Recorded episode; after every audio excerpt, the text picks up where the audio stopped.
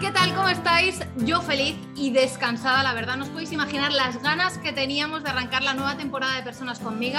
A ver, estoy muy contenta, pero la verdad es que también estoy un poco de bajón porque se ha acabado el verano oficialmente. Han caído por aquí las primeras lluvias y yo, ¿qué queréis que os diga? Tengo cuerpo de playa. A mí todavía me apetece su mojito con la sombrillita, quedarme ahí al fresquete en una terraza, irme a las rocas a pegarme un chapuzón.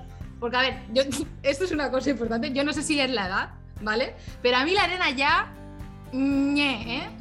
¿Tú, Jaime, eres de arena o a ti te van mejor unas rocas? Bueno, pues eh, fíjate, yo incluiría otra opción en esa, en esa lección, Marta. Yo diría, ¿eres de arena, eres de rocas o eres de gravilla? Porque, a ver, ya sé por qué lo dices. Lo explico. Este verano hemos hecho un viaje en coche por Italia, por eh, bueno, el norte de Italia, y no hemos ido a muchas playas, esa es la verdad, pero en la zona en la que estábamos, las playas eran de gravilla. De gravilla. De gravilla, sí, yo no lo había visto. En fin, eh, que yo ya tengo una edad, eh, yo ya soy de rocas. A mí eso. De rocas. Sí, a mí eso de que se me meta la arena por todos lados no me va. Además, soy madrileño y a mí, la verdad, ponme una piscinita bien de césped. Y si puedo elegir, esto ya sería el no va más, ponme una playa con césped y ahí ya me has ganado. Y ahí no me muevo. Yo he visto playas con césped, ¿eh? Sí, sí. Lagos. Sí, pues a ver si me llevas. porque ya tengo ganas de ir. Bueno, que espero que hayáis disfrutado del verano, igual que nosotros, de verdad, que teníamos muchas ganas de volver Sabemos que vosotros también, porque hemos recibido un montón de mensajes donde nos preguntabais cuándo volvía Personas conmigo. Bueno, pues ya estamos aquí. Y hoy, Marta, ¿a quién tenemos para estrenar esta nueva temporada? Bueno, pues hoy en Personas conmigo tenemos a una emprendedora enamorada de la, de la innovación que hace unos años, muy, muy jovencita, creó un producto que no existía y que ahora ya factura, según he leído por ahí, más de medio millón de euros al año. Nombrada por Forbes como una de las 30 jóvenes más talentosas, defiende que en la vida hay que ser innovador y pionero y adaptarse lo más rápido posible a todos los cambios y entornos desconocidos. Hay que saber afrontar los problemas, fallar y tal vez finalmente triunfar.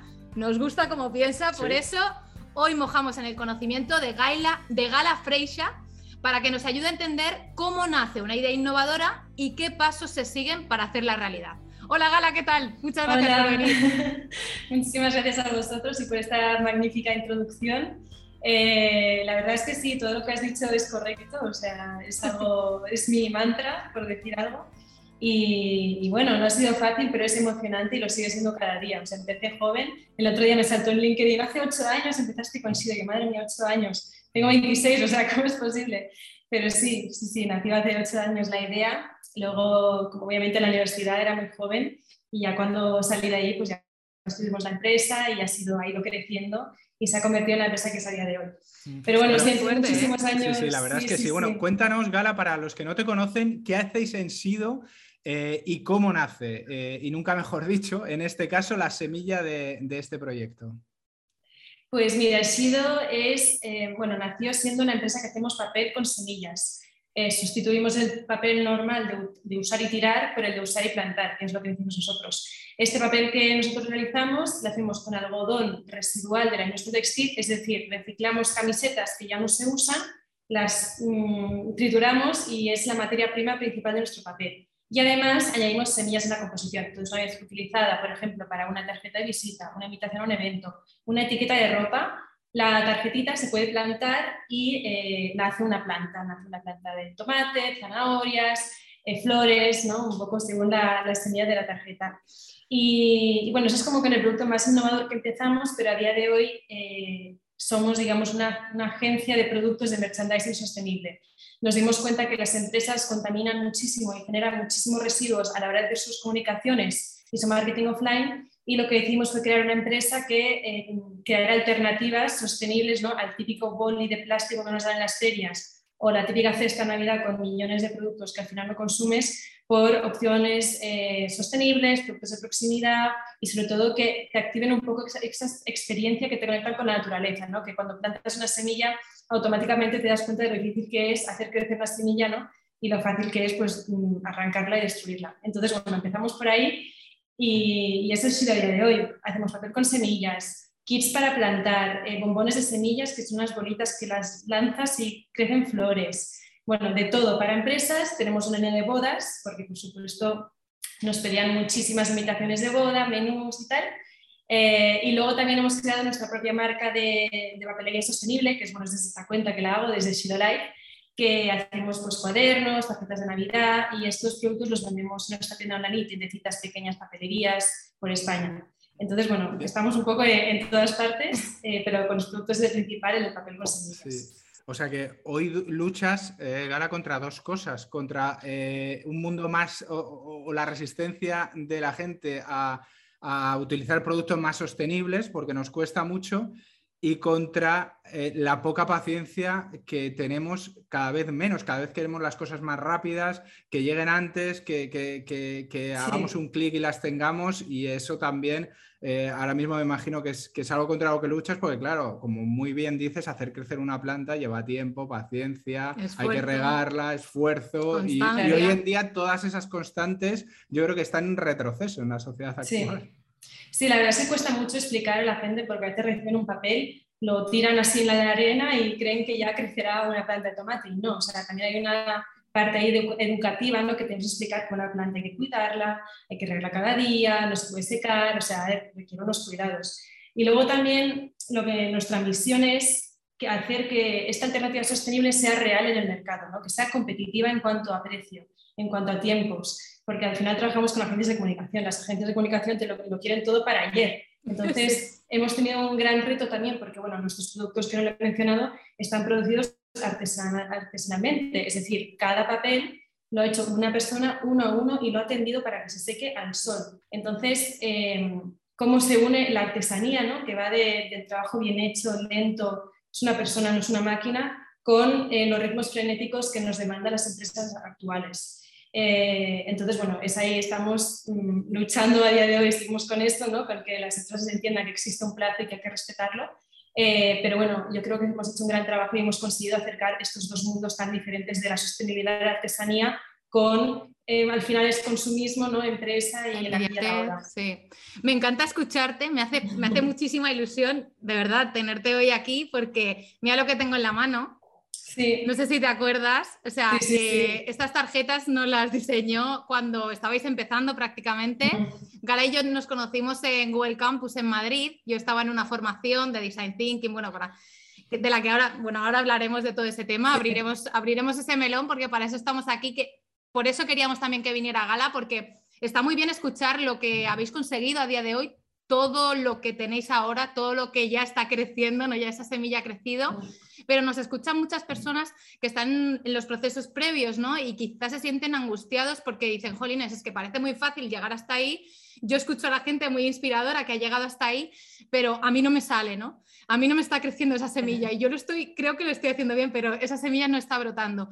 Entonces, eh, pues eso, queremos tenerte hoy aquí para poder eh, guiar de alguna manera en el tiempo que nos dé en el programa de hoy, paso a paso de cómo realmente eh, nació Shido, es decir, y, cómo ha ido creciendo, cómo han sido esos procesos, ¿vale? A nivel interno.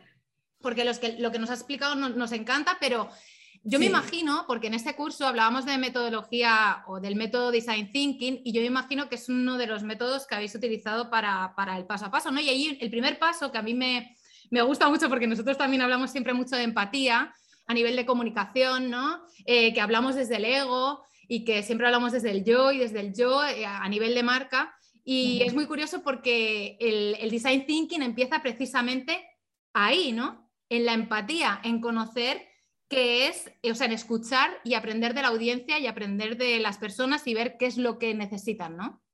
¿Cómo empezó Shido en ese punto?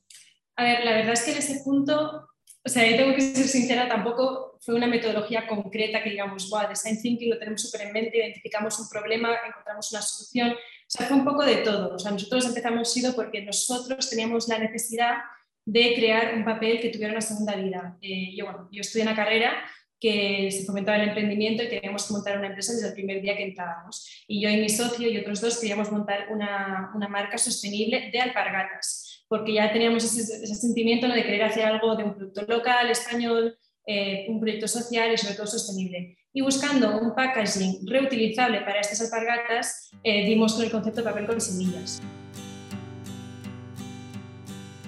El papel con semillas como tal ya existía desde toda la vida, es, una, es un método de plantación, o sea, al final las semillas se plantan en algodón. Lo que pasa es que no existía que fuera un papel que se pudiera imprimir, que se pudiera cortar y se utilizara como una herramienta de comunicación. Ahí entra un poco la innovación que hicimos nosotros de decir, vale, queremos un papel que realmente no sea, que sea un packaging con una segunda vida. Y, y luego pues lo creamos, al principio lo creamos para nosotros, pero luego vimos que realmente las empresas lo querían, nos llamaban y lo querían para comunicar sus valores medioambientales. Entonces fue allí un poco donde decimos, vale, vamos a parar vamos a ver qué producto tenemos y vamos a ver para quién lo vamos a hacer o para, por qué lo estamos haciendo, cuál es la necesidad que está cubriendo ese papel. Normalmente, y yo es algo que repito y seguramente en personas conmigo también lo repita porque lo repito constantemente, que somos muy celosos de nuestras ideas y que normalmente pues no comunicamos nuestras ideas, no las decimos para ver si me lo van a quitar, para ver si tal. Si vosotros en ese momento el producto que teníais era otro, o sea, realmente el, el el, papel surgió del camino ¿no? del producto para envolver ese producto, no era el producto en sí, sino era un valor añadido, ¿no? Y, gracias a ese proceso, ¿no? Y al ser flexibles, al, tener la capacidad de, tener la idea permeable, digamos, pudisteis eh, daros cuenta de que quizá el producto no eran las zapatillas y era el papel, ¿no? Sí, sí, y luego por ahí hay que hacer otra reflexión, que la gente que está empezando normalmente a lo mejor también eh, le cuesta un poco, no hay que volverse loco en intentar crear un producto súper original que no exista y que poco menos que sea producto de la alquimia, ¿no? Simplemente se puede tratar de utilizar un producto que ya existe dándole otro uso y siendo un poco original en esa parte. Y eso también es innovación, desde luego. Por supuesto, sí, sí, sí. Pues sí, eso es lo que, lo que hicimos nosotros. A ver, costó porque no es fácil también encontrar a personas ¿no? que se quieran dedicar a hacer papel con semillas. A día de hoy existen muy pocos artesanos y más cuando les vienes con una idea así, que dices, a ver, yo esto voy a ganar dinero con esto porque si no, no voy ni a invertir tiempo en hacerlo. Entonces ahí aprendimos mucho a enamorar con nuestra idea, aunque no hubiera nada. Porque claro, nosotros fuimos al papelero y dijimos, es que de verdad, tienes que hacer esto, confía en nosotros. Pero claro, no nos conocíamos, no teníamos referencia, no teníamos nada. Tuvimos la gran suerte de que igual de 50 que contactamos, uno nos dijo que sí y con eso es que seguimos también trabajando. ¿De qué manera contactabas con ellos? O sea, ¿cuál era el proceso? Pues tradicional, pues buscando en Google, eh, papeleros, España, artesanales, eh, tal, llamando y, ya cuando, pues, cuando ya algunos respondían y tal, pues eh, nos les íbamos a ver. Si estaban cerca en Madrid o alrededores, pues les íbamos a ver, si no, pues no podíamos y bueno, yo como soy catalana, pues cuando iba a Cataluña, pues me acercaba donde fuera, que fue un poco el caso de con Tony y Jordi, que son los dos papeleros con los que quedamos finalmente, y, fue fantástico. Hemos ido muchísimas veces, tenemos una relación súper estrecha, pero sobre todo por eso, ¿no? Porque dijimos, tenemos que enamorarles como sea, igual de enamorados que estamos nosotros si ni siquiera has visto el producto. Entonces yo creo que algo muy importante que hay que tener al principio cuando empiezas algo. Es muy importante. Nosotros que hablamos de, o sea, que siempre decimos, bueno, ahora estamos con Apetece y hablamos siempre de qué manera, eh, o sea, lo difícil que es eh, comunicar y, sobre todo clarificar un mensaje, intentar eh, transmitir de una manera clara qué es lo que haces y de qué manera puedes ayudar y qué es lo que vas a conseguir con eso. Precisamente no sé si ibas a ir por aquí, Jaime, que te he cortado. Sí, no, yo tenía curiosidad por saber ese eh, primer papelero que se enamoró, ¿cómo lo enamorasteis? ¿Qué, le dijisteis? Hablando, o sea, dijimos eso, que o sea, realmente le contamos nuestra misión, lo típico que se dice, nuestra misión, ¿no? O sea, antes teníamos una misión también muy diferente, va cambiando a lo largo del tiempo y nosotros decíamos que queríamos crear, que nos parece alucinante, queríamos crear un papel con vida, o sea, un papel que, que realmente que no se, se, utilizara y se tirara, sino que además tuviera una segunda vida. Y, y, tuvimos la suerte de que ellos también eran dos personas muy comprometidas con el medio ambiente y eran dos personas que querían conservar también el oficio artesano que está prácticamente extinguiéndose. Entonces también ellos vieron la oportunidad de, vale, chicos jóvenes con ganas, con ilusión, nosotros tenemos el know-how, vamos a ayudarle o al menos hacer unas pruebas y a ver si sale adelante salió adelante y ha funcionado muy bien. Y gracias a nosotros, este Morning Papelero a día de hoy sigue trabajando. Que también es una oportunidad para los artesanos, ¿no? Que de repente, pues, eh, quizá no tienen esa. Y ahora, imagínate, tú, eres, eh, tú puedes poder volver a poner en valor el trabajo de los artesanos, que a mí me parece la leche, la verdad. Claro, sí, sí, sí, sí, completamente. Sí. Bueno, entonces teníais la idea, ¿vale? La idea teníamos la idea la idea mutó, ¿no? De repente os encontrasteis eso, ¿qué pasó con las zapatillas? Las zapatillas se quedaron ahí por el camino, o sea, ya al principio teníamos el papel y tampoco nos sabíamos muy bien a, dónde dirigirnos. Y yo me acuerdo que me pateé todas las floristerías de Madrid porque dijimos, papel, flores, floristerías, o sea, vamos, 100%. Y nos dimos cuenta que no, que las floristerías no, que va más de flores cortadas, no tanto, no sé, no, no encajo en floristerías hicimos una campaña crowdfunding para ver si le dábamos una vuelta a todo el tema y la campaña crowdfunding eh, nos ayudó mucho a lo que decías antes de em, pues, tener claro el mensaje, ¿no? qué es lo que queremos comunicar, qué es lo que somos y, cómo, cuál es la necesidad que queremos cubrir. Eh, y a raíz de la campaña crowdfunding, que no llegamos al objetivo, o sea, realmente funcionó mal, pero como nos ayudó mucho a darnos a conocer y a crear ese mensaje, ahí fue cuando ya nos empezaron a llevar las empresas. Y yo me acuerdo yo que cuando me llamó por primera vez Oisho, que quería sacar la línea sostenible de no sé qué, y de deporte, y, quería nuestro papel, y flipé, ¿cómo nos ha conocido Oisho de repente? Un papel con semillas de Shido, o sea que somos súper pequeños. Y me acuerdo cuando antes imprimíamos en nuestra oficina, cuando nos compramos una impresora y lo hacíamos ahí, lo cortábamos con una guillotina y, ale, y al cliente. Claro, ahora lo veo y es impensable, ¿no? Tenemos dos imprentas, tal, un centro manipulado, hemos crecido muchísimo. Pero claro, al principio era todo nosotros, con nuestras muestras, nuestro pequeño almacén, íbamos haciendo poco a poco. Y, nada, así empezamos con cero euros, que es algo, es algo también importante a contar, que cero inversión, eh, todo ha sido un poco, nos seguimos retroalimentando con los primeros clientes que confiaron con en nosotros y a partir de ahí pues hemos ido creciendo.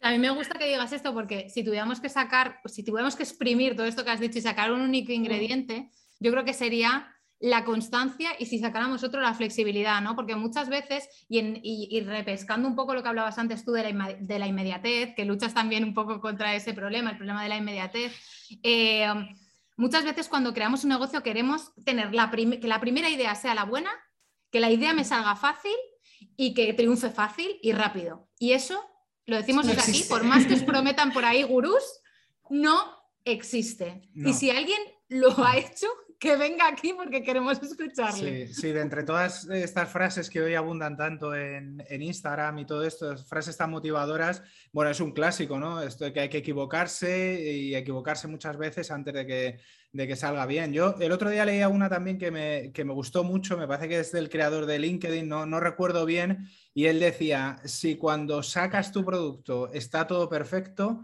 es porque lo has sacado tarde, seguramente, ¿no? Eh, entonces, eh, eso, claro, hay que, tenerlo en cuenta. Yo tengo curiosidad, ahora, cuando estabas hablando antes, eh, cuando empezáis, al principio de todo, ¿qué problema detectáis vosotros en la gente, en vuestros posibles clientes que, solucionaba vuestro producto? ¿Cuál es el primer problema que detectáis y decís, nosotros vamos a solucionar esto? Yo creo que es sobre todo el quiero ser sostenible, pero no sé cómo y, quiero comunicárselo a las personas todo lo que estoy haciendo y, no sé cómo y no tengo la herramienta y, lo hago, pero no cala en las personas. ¿no? O sea, yo creo que es un poco eso de, eh, aunque estés invirtiendo muchísimo dinero en proyectos y tal, lo puedes comunicar con un vídeo, pero la, gente como que no se lo acaba de creer o no, o no vive esa experiencia tan, tan fuertemente como la vives tú. O, o no entiende ese compromiso. En cambio, o sea, con el papel con semillas es eso, o sea, estás dando la oportunidad de plantar una semilla y, ya no solo la empresa está haciendo algo por el medio ambiente, tú como persona, como usuario final que recibe el papel, también estás aportando, ¿no? Plantando esa semilla y, cuidándola y haciéndola crecer. Entonces yo creo que esa era la necesidad principal, ¿no? Realmente el querer comunicar que, que sea sostenible de una manera, pues, que al final obviamente es un producto súper ecológico, pero también que, tenga ese efecto de sorpresa. Nosotros hemos preguntado muchísimas veces, a nuestros clientes por qué nos compráis, por la sostenibilidad, por, porque es artesano, porque somos jóvenes emprendedores, por la innovación o por la sorpresa de que tiene semillas. Y todo el mundo por la sorpresa que tiene semillas. O sea, realmente no otro suma, pero, pero, el efecto sorpresa es algo que tiene que estar a día de hoy porque estamos bombardeados con tanta información que necesitamos ese marketing de experiencia. Y era también un poco por ahí donde queríamos tirar nosotros. Yo he leído en alguna de las entrevistas que te han hecho que una de las primeras piedras eh, era cambiar la impresión que podían tener en los grandes despachos, digamos, mm. porque por veros tan jóvenes, tal vez sin experiencia, ¿no? Y decías una cosa que a nosotros nos resuena especialmente y que tratamos también de transmitir en nuestras formaciones, y es, tal cual decías, según la entrevista, si le solucionas la vida a un cliente, te van a comprar. Eso es 100% verdad. es que además me lo, me lo dijeron tal cual, me acuerdo que estaba en una agencia que era una acción para Hendrix, quería hacer querían que todo el mundo plantara un pepino, o sea, por el, el gin tonic, tal, un pepino. Y era como, vale, ¿cómo hacemos un pepino? O sea, como una señal de pepino es grande, no entra en papel, o sea, hace un proceso creativo súper largo y el tío nos decía, mira, a mí no me contéis historias, yo quiero que la gente vaya a este evento, evento y plante un pepino. Así que solucioname la vida y si me la solucionas te compro, pero si no, es que olvídate, o sea, no me vas a perder el tiempo. Te Pónmelo fácil, ¿no? Claro, es que pónmelo fácil, dame soluciones. Y desde entonces es que es lo que hacemos, ¿no? Es dar soluciones a la gente. y es verdad que muchas veces queremos comprar cosas y nos ponen trabas y dices, pero a ver, ¿por qué me estoy aquí esforzando si soy yo la que estoy pagando encima? Me ponen Exacto, sí, totalmente de acuerdo. Sí, nosotros, como decía Marta, es, es algo que, que llevamos muy a gala. Y, y, nunca mejor dicho, es que eh, es verdad. Eh, eh, cómo eh, se va a interesar eh, la gente por ti, tu, tus posibles clientes, cómo se van a, interesar por ti si no detectan que de alguna manera tu producto o servicio les va a solucionar a ellos el problema que tienen en ese mm. momento. ¿no? Entonces a mí me sorprende muchas veces cuando veo a marcas que hablan de ellos, de cómo crearon la empresa, de lo orgullosos que están, de lo buenos que son, de las maravillosas vistas que tiene su restaurante o la azotea y tal, cuando en ese momento el cliente lo que quiere es otra cosa, lo que quiere es que le digan, bueno, ¿cómo vas a solucionar esto que yo quiero solucionar en este momento? ¿no? Eh, entonces hay una frase que a mí me parece maravillosa. Eh, nosotros que que creamos nuestra estrategia en base a las historias, ¿no? Y a través de la estructura de las historias, hay mucha gente que piensa que todo esto se trata de ir contando historias por ahí, contando tu vida y una historia maravillosa y tal. Y la única historia que le interesa a nuestros clientes es la de cómo una marca soluciona un problema. Esa es la mm. historia que ellos quieren escuchar. Sí, porque es, lo que tú dices, hay demasiado ruido por ahí, ¿no? Y al final, eh, tú lo, ¿dónde te paras? Donde hay algo que directamente está apuntando a ti. Si eso está apuntando a ti, pues a ti que te compro me das confianza, ¿no? Al final. O sea que mm, a nivel. A ver, pero vamos a lo importante, Gara. ¿Cómo se empieza esto con cero euros? Pues trabajando gratis, básicamente trabajando gratis. y para invertir en para invertir en maquinaria, bueno, en, todo lo que tuvierais que invertir en. Sí, o sea, al final nosotros lo subcontratamos todo, o sea, nos buscamos proveedores que también fueran colaboradores y realmente tenemos una relación muy, muy eh, estrecha con nuestros proveedores porque, porque es que han iniciado sido con nosotros y eso lo valoramos muchísimo. Eh, pero fue así, o sea, al final es encontrarte partners que tengan los medios y los conocimientos para hacer lo que tú tienes en la cabeza. Eh, y luego, pues, pues básicamente es eso. Y con el primer, o sea, obviamente para el primer pedido, pues sí que tienes que pagar por el adelantado, pero bueno, es una inversión mínima. Y luego, pues cuando tienes un poco, vender, salir a la calle y vender. Y con lo que has conseguido, pues volver a hacer otro pedido. Y era así muy poco a poco.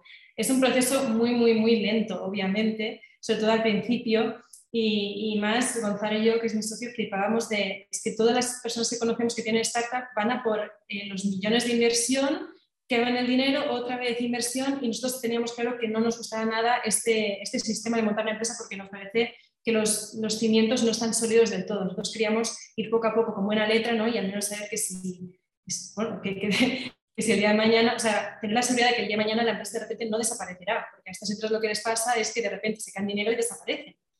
Entonces, bueno, teníamos claro que queríamos ir poco a poco y, que lo que estuviéramos haciendo fuera real, ¿no? Claro, la, la importancia, Marta, de los prototipos, de los prototipos para testear eh, entre los posibles clientes el, valor que tiene tu producto y la viabilidad que va a tener en el mercado antes de realizar una gran inversión y que luego eso no funcione y al final, como dice Gala, pues, pues pierdas el dinero y casi pierdas hasta las ganas de continuar. Sí, antes de irnos a eso, a mí eh, yo quería repescar un poco lo que decías porque tú le has preguntado lo de cómo se empieza esto con cero euros, ¿no? Y, yo creo desde, desde mi punto de vista que algo se puede empezar con cero euros y muchos empezamos con cero euros, nosotros empezamos con cero euros. Eh, um, además hemos sido como, como, muy así al principio, ¿no? Como decir, uy, si no lo tengo no lo invierto. Y si no lo tengo, no lo invierto. Bueno, hay muchas maneras de, emprender, ¿no? Nosotros decidimos así, luego vas cambiando, luego dices, tienes, tengo que invertir para poder seguir creciendo, ¿no? Pero al principio es verdad que eres más poderoso con la idea y nosotros empezamos así. Eh, pero yo creo que hay eh, como tres puntos fundamentales, ¿no? Si no tienes dinero, tienes que tener tiempo, ¿no? Porque el tiempo también es, fundamental. Si no tengo dinero, tengo tiempo, que de alguna manera es mi valor también, ¿no? Es mi moneda de cambio, te doy mi tiempo. Tú no me das dinero, pero te doy mi tiempo. Y luego, otra cosa que también te he oído decir por ahí es que te encanta aprender y formarte y aprender y formarte. Y creo que es la única manera de poder cambiar la manera en la que haces las cosas, porque si no te formas y no aprendes habilidades nuevas, es imposible que las cambies. O sea, siempre vas a hacer todo de la misma manera. Me gustaría saber qué te ha dado a ti el aprendizaje en todo este proceso y cuántas cosas has aprendido, ¿no? todo, o sea, o sea, como decía, empecé con 18 años, no tenía idea de nada, de nada, de nada, de nada, o sea, ni de empresa, ni de, ni de gestión, ni de marketing, ni de ventas, de finanzas, obviamente ni de papel, ni de semillas, ni de impresión, o sea, no tenía ni idea de nada. O sea, tenía una idea y ya está. Y esa idea, pues obviamente he ido aprendiendo y lo más importante es no tener miedo a, preguntar, a empezar sin saber, porque es que nadie nace sabiendo, o sea, es que al final a la gente también que, que sabe, por lo general, le encanta enseñar. Entonces, o sea, es que no hay que tener ningún tipo de vergüenza ni, ni, nada. O sea, tú tienes que ir ahí y eso, saber, querer aprender y, escuchar, o sea, escuchar muchísimo y luego también reflexionar. O sea, en mi carrera también nos hacían mucho de que nos decían que teníamos que ir a la calle a hacer visitas con clientes eh, y luego cuando volvíamos teníamos que hacer una reflexión. Y cada vez que yo estaba con un proveedor, un cliente, hacía una reflexión de qué es lo que había aprendido en esa reunión. Y tengo un, cuaderno así lleno de reflexiones que había aprendido con clientes y luego lo revisas, lo lees y, le das una vuelta y así es como fui aprendiendo yo y sigo haciéndolo y yo creo que eso nunca acaba. Y es que es tan importante porque si no estamos como, tenemos una idea herméticamente cerrada, una idea herméticamente cerrada, igual que una semilla, es imposible que brote, ¿no? Se, se ahoga, se apaga. Mm, o sea, quiero decir, igual les da un poco de mohillo, pero luego ya y, está, ¿no? Y yo creo que no hay nada más enriquecedor para, un emprendedor o para un empresario que el contacto con los clientes. Es que son los que te van a dar la información más valiosa para que tú vayas conformando tu criterio, ¿no? Porque si no, mm, vas dando palos de ciego y la cosa no funciona. Yo me acuerdo precisamente, ahora que has dicho de, de, eso de testear, ¿no? De salir a ver qué me dicen los clientes y reflexionar precisamente en el curso en el que nos conocimos. Eh, sí, tuve que salir, eh, me acuerdo en Madrid, o sea, además era como un juego entre comillas, porque estábamos jugando, no estábamos aprendiendo, no teníamos una idea real, éramos una serie de compañeros y salíamos y preguntas a la gente y te paras y lo preguntas. O sea, lo que no va a pasar, si nos estáis escuchando, los que nos estáis viendo ahora en el directo, lo que no va a pasar es que las ideas crezcan sin esfuerzo. O sea, sin testear, sin saber qué necesita la gente, sin saber eh, si eso funciona, si no funciona, si lo que interesa del proceso no son las zapatillas, sino, la, sino lo potente es a lo mejor el papel. Y de qué manera, cuando hablábamos, cuando introducía este, este, este capítulo de Personas conmigo, cuando lo poníamos estos días en, Stories, también pensaba y, hablábamos de innovación, ¿no? Y decíamos que iba a ser como una charla de innovación. Y fijaos que la innovación no es ver a un extraterrestre. La innovación está a nuestro alrededor, es una manera como de, siempre pensamos, yo siempre lo digo, siempre pensamos como en vertical, ¿no? Es decir, un lápiz sirve para lo que sirve, una semilla sirve para no sé qué, un tal sirve para no sé qué, pero no pensamos de qué manera el horizontal nos puede llevar a otros sitios, ¿no? Es decir, vale, ostras, si este papel con esta semilla que ya existe me lo llevo aquí, ¿qué otra solución puede dar? Si esto que yo estoy haciendo, que está haciendo todo el mundo, me lo llevo aquí, ¿qué otra solución puede dar? Lo digo por si os sirve a los que nos estáis escuchando, que os quitéis, os sacudáis un poco los miedos y penséis en horizontal, de qué manera lo que ahora estáis ofreciendo se puede diferenciar por llevármelo a otro lado, ¿no? Y sobre todo, no sé si te acuerdas, Marta, en el curso también hacíamos de identificar pasiones, ¿no? que tiene una persona personalmente y problemas que existen en la, en la, sociedad. Y eso al final también se cruza y dices, vale, pues si es que tengo trabajo en mi vida, voy a solucionar este problema del mundo y encima con lo que más me gusta hacer, que es cantar, me invento. Entonces, eso también es un ejercicio muy bueno que, que, que, yo recomiendo a todo el mundo hacer, porque es la manera también de trabajar en algo que realmente te gusta, que a veces no te das ni cuenta. Sí, yo me acuerdo, no sé, no sé si lo hemos dicho aquí en, en el programa en Personas Hoy seguro que no, no sé si lo hemos dicho en otro episodio, pero yo siempre lo digo también el triángulo, esto que estás diciendo, porque era una, una pasión, una tendencia y una necesidad, ¿no? y ahí, o sea, te, te, coges una libreta y empiezas a darle al coco. Yo siempre, o sea, desde que lo aprendí, lo aplico un montón y siempre lo comparto. Sí. Yo creo que también uno de los problemas ahora para hacer crecer las ideas es que somos demasiado celosos y, no sé, tenemos como con más miedo que nunca. Parece que compartimos más que nunca y compartimos menos que nunca, ¿no? Es una sensación que tengo. No sé si tenéis la misma sensación vosotros, Jaime, Gala. Sí, hay sensación de que, claro, hay tanta gente mirando y tanta competencia o tanta posible competencia que eso genera más recelo cuando a lo mejor debería ser al revés, ¿no? Hay tanta gente por ahí que te puede recibir más feedback y a lo mejor algo que a ti no se te ha ocurrido puede surgir de, alguien más, ¿no? Mm. En mi Entiendo que pueda pasar, pero, pero no lo comparto. Yo desde el principio no, bueno, nosotros hemos sido siempre mucho de contar todo, porque como partíamos de la base que no teníamos nada y no teníamos nada que perder, lo contábamos mucho y es que al final hoy en día igualmente está todo en las redes, ¿verdad? Ya no es que está todo inventado, o sea, no, es decir, al final la idea, vale, sí es importante, pero es que lo que más es lo más importante que has dicho Marta es, es la disciplina, es el hacer, es el trabajar. O sea, al final la, la, receta del emprendimiento es el trabajo duro, o sea, no hay más. O sea, bueno, trabajo duro y equipo, en mi caso para mí es fundamental también. Pero la disciplina y el, el, estar todos los días ahí, vaya bien o vaya mal, es al final la receta que va a triunfar. La idea también, pero vamos, es que una idea buena puede tener cualquier, cualquier persona, pero mm. hacerla. Yo siempre lo digo eso. Sí. ¿eh? Cuéntanos, Gala, lo, lo, más difícil o el mayor problema o el mayor obstáculo con el que tú te has encontrado como emprendedora y como empresaria desde que empezaste, desde el inicio? ¿Cuál, cuál ha sido? Porque yo tengo cierto miedo también a que la gente piensa o, que, que, transmitimos que todo esto es muy fácil y es maravilloso y al final se triunfa y tal, pero mm. cuéntanos. Eh, ¿Cuál es el gran problema con el que tú te, topaste al comienzo? Pues, a ver, hay muchísimos. Eh, el más importante, sobre todo, es eh, llegar a un punto que nos venían bastantes clientes y pedidos grandes que no podíamos abastecer, porque la realidad es que éramos una empresa pequeña, con recursos limitados, con dinero limitado y, teníamos una producción que era la que era. Morir de éxito, ¿eh? Claro, pero sí, pero literal o, incluso también pasaba mucho de que no sabíamos decir que no y aceptábamos pedidos que no éramos capaces de hacer. O sea, hay que conocer muy bien sus límites. Y, es mucho mejor decir un no a tiempo que, un sí y luego pasarlo mal, porque lo pasas mal y lo pasa mal el cliente y quedas mal, o sea, es horrible. Entonces, eh, nos ha pasado mucho con la producción de papel, con la producción de cualquier tipo de producto. O sea, la verdad es que yo me he dado cuenta que todo lo que es producto es muy complejo es muy complejo de organización interna, controles de stock, logísticos. es que es un follón increíble que, que luego lo pensé y dije, muy bonito el producto, pero tiene tela. Eh, pues eso, producción, sobre todo, eh, gestión interna, o sea, todo lo que no se ve es muy difícil de hacer. Todo lo que es cómo se organiza la empresa internamente, cómo nos comunicamos entre todos, con los proveedores que están aquí, que están allá, los trabajadores. Bueno, a mí me parece algo muy, muy difícil, muy difícil y muy, muy necesario, porque si una empresa está sana por dentro, eso también se refleja hacia afuera, pero al revés también, si por dentro es un desastre, ya te digo yo que no va a ser nada bien. Entonces yo creo que esos son, a día de hoy, incluso los retos que seguimos eh, luchando cada día para mejorar en ellos, lo que es producción y, gestión interna.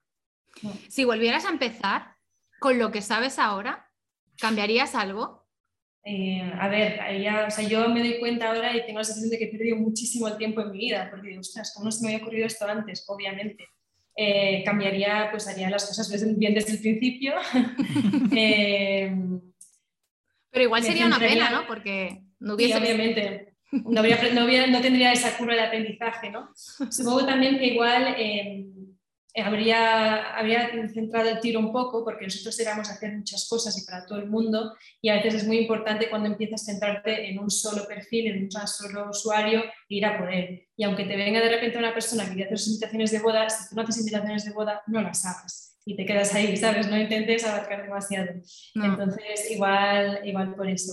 Y luego también desde el principio, igual intentar contar con un equipo, intentar coger siempre a personas que son mejores que tú porque, a ver, que este es un problema que también seguimos teniendo de hoy, yo creo que tienen muchas empresas que como no, no tenemos recursos económicos muy altos, pues a la hora de contratar también es complicado contratar talento, porque obviamente el talento pues vale lo que vale. Eh, pero igualmente yo creo que vale la pena hacer un esfuerzo y invertir en las personas, porque al final es lo que también te va a llevar muy lejos, es lo que mm. va a seguir alimentando tu proyecto. Entonces, igual también desde el principio haber invertido un poco más en las personas porque es un valor fundamental. Sí, sí, qué importante es eh, saber a quién te diriges en todo momento y nicharte bien, no tener miedo a eso. Yo entiendo que es una de las cosas que, no sé, que más impone, que más, que, más miedo da al principio, porque claro... En que fallamos casi todos al principio. Exacto, porque claro, todos empezamos un negocio cuando todavía eh, no te va bien o no tienes suficientes ingresos, automáticamente piensas... Ah, todo, todo. Claro, quiero vender a todo el mundo, a cuanta más gente venda, mejor, entonces ¿cómo me voy a cerrar puertas si todavía no soy tal?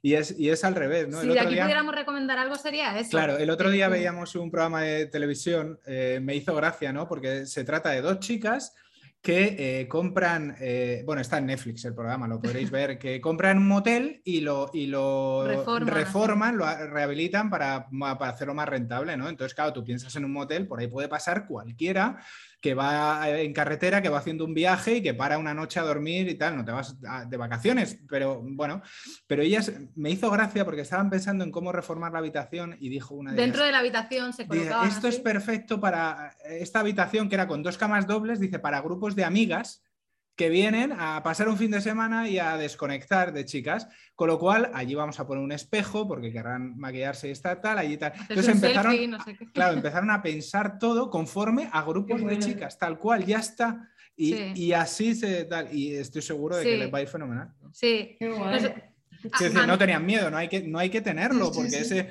ese va a ser el grupo de personas al que mejor vas a conocer y al que eh, mejor vas a saber dirigirte, porque lo vas a conocer también, que vas a saber construir tu comunicación y todos tus mensajes en torno a ese grupo de personas. A mí una de las cosas que más ilusión me hace de, tener ya cierto recorrido dentro de, nuestra empresa, no sé si a ti también te pasa, es eh, sentirme segura y con cierta capacidad de poder eh, no imponer lo que tiene que hacer alguien, pero sí decir, mira, yo me di cuenta de esto y mejor empieza por aquí. Estos son los pasos que nosotros vimos y aquí me equivoqué y esto me salió bien. Y ser capaz más o menos de encontrar una receta, de poder compartir con otra persona esa receta y que puedan conseguir quizá no caer, a lo mejor se caerán en otros errores, pero no caerse en los mismos baches en los que has pasado. Y a mí te juro que eso me pone los pelos de punta porque digo, eh, bueno, es lo típico de ojalá alguien me hubiese dicho cuando yo empecé, bueno, y muchas veces tienes que pasar por eso, ¿no?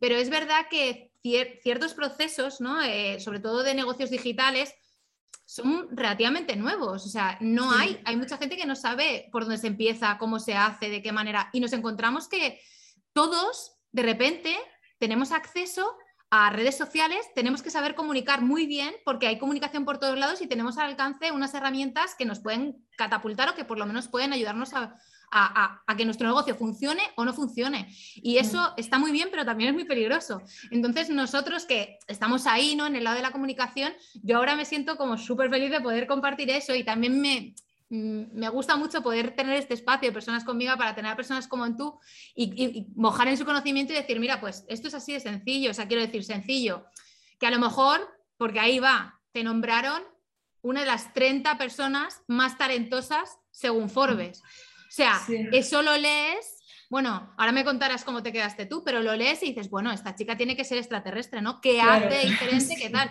Y luego ves que al final es el talento, ¿no? O sea, quiere decir... Sí, no sé, a ver, eso de Forbes para mí es como, obviamente se te llena la boca, ¿no? Diciendo esta marca, pero es que no es, o sea, fue como, a mí me sorprendió que, que supieran quién era yo, o sea, más básicamente eso, ¿no? Es como decir, qué fuerte que yo al final aquí con mis cinco o seis personas que somos la empresa cada día trabajando, tal, no sé qué, de repente te llaman de allí y te dicen, oye, que creemos que, que eres de las personas de los 70 años en España más con más talento ¿no? que, en España. Y claro, tú flipas dices, pero ¿cómo puede ser? Yo, si no he hecho nada especial, si estoy aquí y voy haciendo mi vida, ¿sabes? Pero, pero no sé, es súper, obviamente es súper, súper gratificante. También te da un chute de energía y decir, vale, o sea, lo que estoy haciendo lo estoy haciendo bien y tengo que seguir haciéndolo bien y tengo que, estoy en el buen camino, ¿no? Al menos te da un poco esa seguridad que al final es lo que te dan los medios de comunicación cuando sales en un medio y dices, ostras, qué bien.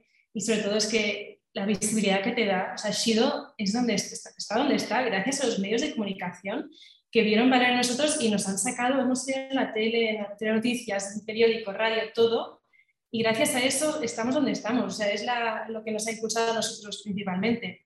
La importancia de, la comunicación, pero también la importancia de que luego tenga, tenga el reflejo real, no sé, de, lo, que, que comunican sea real, no luego haya un tiro de empresa ahí montada. Exacto, que la historia sea verídica y sea cierta y que lo que te cuentan luego se, corresponda. Esa es la, historia completa.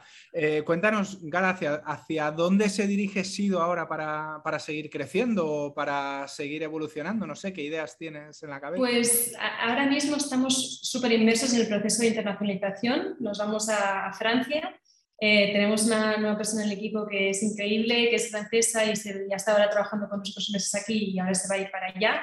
Yo también me estaré un poco entre Francia y España y tengo muchísimas ganas porque ahora es empezar desde cero en otro país y, lo, vemos tal cual. O sea, va a ser, obviamente, tenemos las bases, ya tenemos todo bastante, conocemos el mercado, pero es que es, todo nuevo otra vez y estoy muy ilusionada porque creo mucho que el, el mercado europeo tiene un potencial increíble. O sea, ya estamos teniendo muchas ventas fuera y creemos que posicionándonos en base ahí también, va, obviamente vamos a crecer. La conciencia medioambiental es mucho más grande, se invierte mucho más en este tipo de proyectos, entonces vemos, vemos que es una muy buena catapulta, ¿no? sobre todo a Europa y, y, a otros mercados. Entonces, bueno, esa es una de las, sí, de las, Ahora no grandes noticias. que buscar en la guía papelería francesa, ¿no? Para llamar.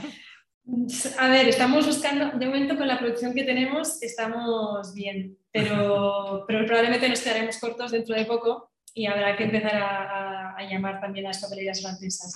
Cuéntanos, eh, Gara, porque eh, nos interesa, siempre nos, nos, interesa que nos contéis cosas prácticas y cosas que nos puedan venir bien a todos y también a la gente que, que está empezando. No sé, eh, herramientas y aplicaciones que tú utilizas ahora o que utilizaste cuando empezaste en su momento para planificarte, mm. para, no sé, para facilitar tu trabajo, para organizarte mejor. Cuéntanos o danos unas tres, cuatro, cinco aplicaciones que para ti sean imprescindibles o hayan sido imprescindibles. Em, a ver, nosotros hemos probado todo tipo de aplicaciones y ahora al fin hemos desarrollado al final una propia que yo creo que es lo suyo porque teníamos 100 aplicaciones y estaba todo muy descentralizado. Entonces, yo también, primer consejo es, si eliges una, solamente intenta centralizar toda la información en una, porque al final tienes tantas que es un lío.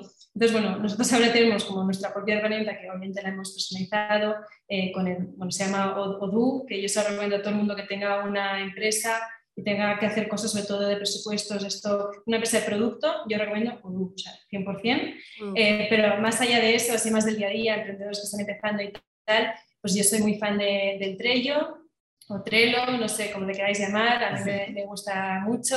Eh, luego también de tareas y gestión de equipo. Sí, está, es súper sencillo, realmente no, no, tiene mucho, pero, pero lo compartes con la gente, le pones colores, etiquetas y, nosotros lo utilizamos bastante. O sea, yo soy muy fan de las checklists, me encanta tachar tareas que he hecho y Trello la verdad es que está muy bien para eso. Qué gusto, ¿eh? ¿eh? Otro día hablaremos del placer de tachar las tareas. es lo mejor del mundo. Em, ¿Qué más? Eh, luego, pues para gestión con clientes también estuvimos utilizando Monday.